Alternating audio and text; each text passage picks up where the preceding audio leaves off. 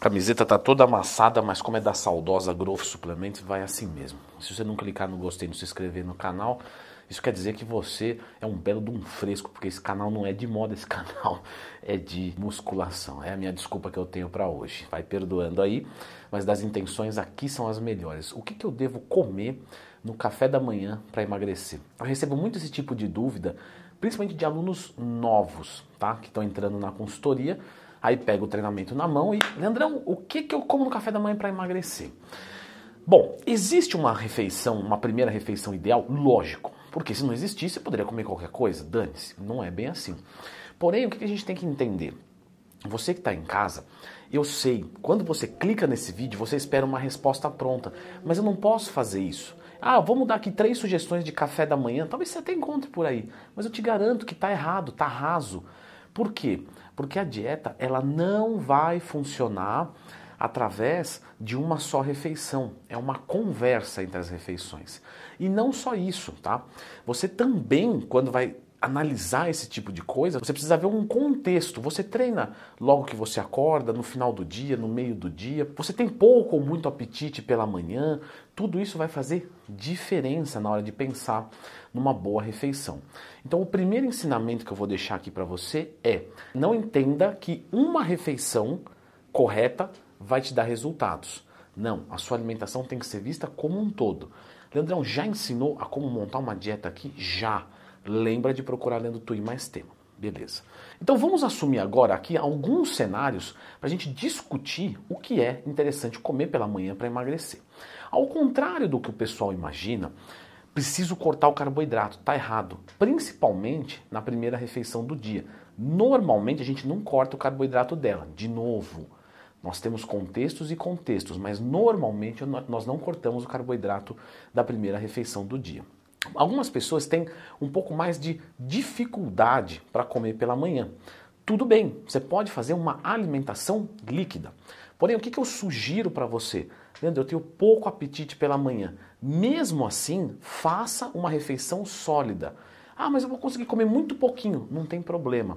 Come pouquinho nela e depois você programa uma próxima refeição. Por quê?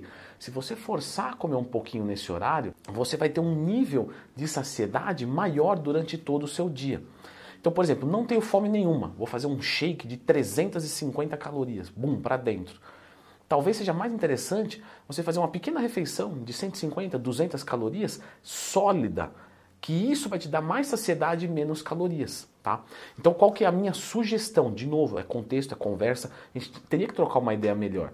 Mas faça uma refeição sólida. Se você tem pouco apetite, coma menos, não tem problema. O que, que eu acho legal pela manhã? Carboidratos, proteínas e talvez gorduras. Boa. Então, se a gente vai consumir proteínas, nós temos algumas opções. Podemos consumir carne vermelha? Frango? Podemos mas normalmente não é o mais usual. O que, que eu vejo conversando com os alunos da consultoria e até mesmo o feedback que eu tive lá no meu curso de dieta. A maior parte das pessoas gosta de consumir algum laticínio ou ovos como fonte de proteína. Então, por exemplo, um queijinho branco, uns dois ovinhos. E tem alguns também que gostam de consumir peixe, né? por exemplo, atum pela manhã, que vai muito bem também. Então, em termos de proteína, nós podemos escolher uma dessas três que vai muito bem no café da manhã. Tá? Leandro, e a quantidade? Galera, é difícil dizer quantidade, porque lembra, eu não conheço você, eu não conheço o resto da sua dieta. Então eu vou deixar aqui algumas sugestões, mas eu vou te ajudar em questão de quantidade, tá? Fica tranquilo. Só não assim de forma tão genérica. Então escolhemos uma proteína.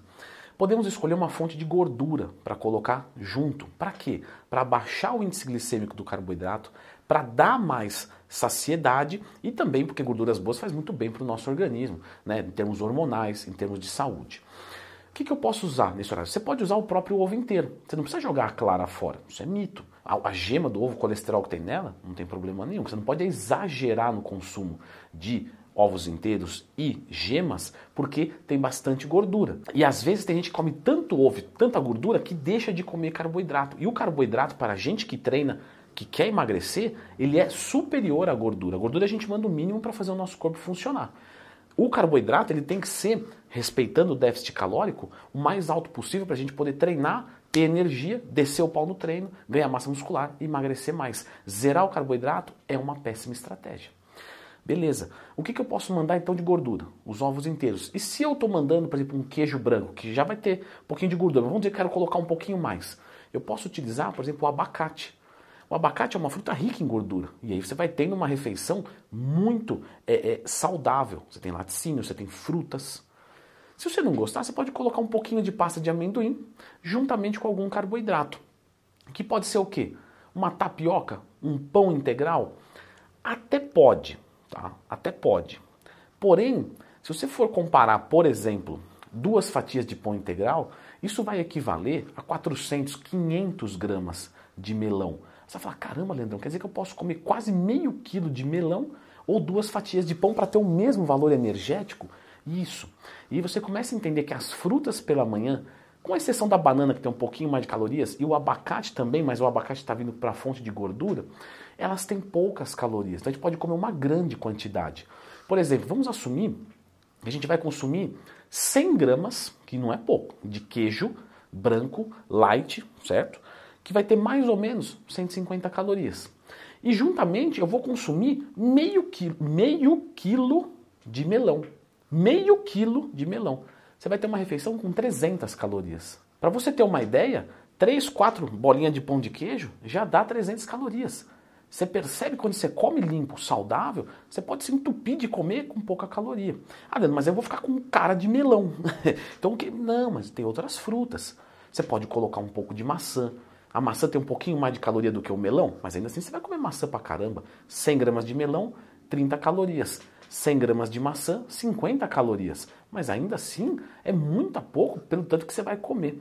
E a maçã é legal que você mastiga, também dá bastante saciedade. Então, uma sugestão, para você ter uma ideia, vamos lá. Queijo, ovos ou atum, uma fonte de gordura, pode ser um pouquinho de pasta de amendoim, um pouquinho de, de, de, de abacate. Você pode consumir alguma oleaginosa, uma castanha, uma nozes. E de carboidrato, frutas menos banana. Você pode consumir a banana, eu estou sugerindo não colocá-la, porque ela tem mais calorias. Quantas calorias tem uma banana? 100 gramas de banana, que dá uma banana nanica, vai ter 100 calorias. Só que numa dessa você já poderia ter comido 300 gramas de melão, ou coisa que vai te dar mais saciedade.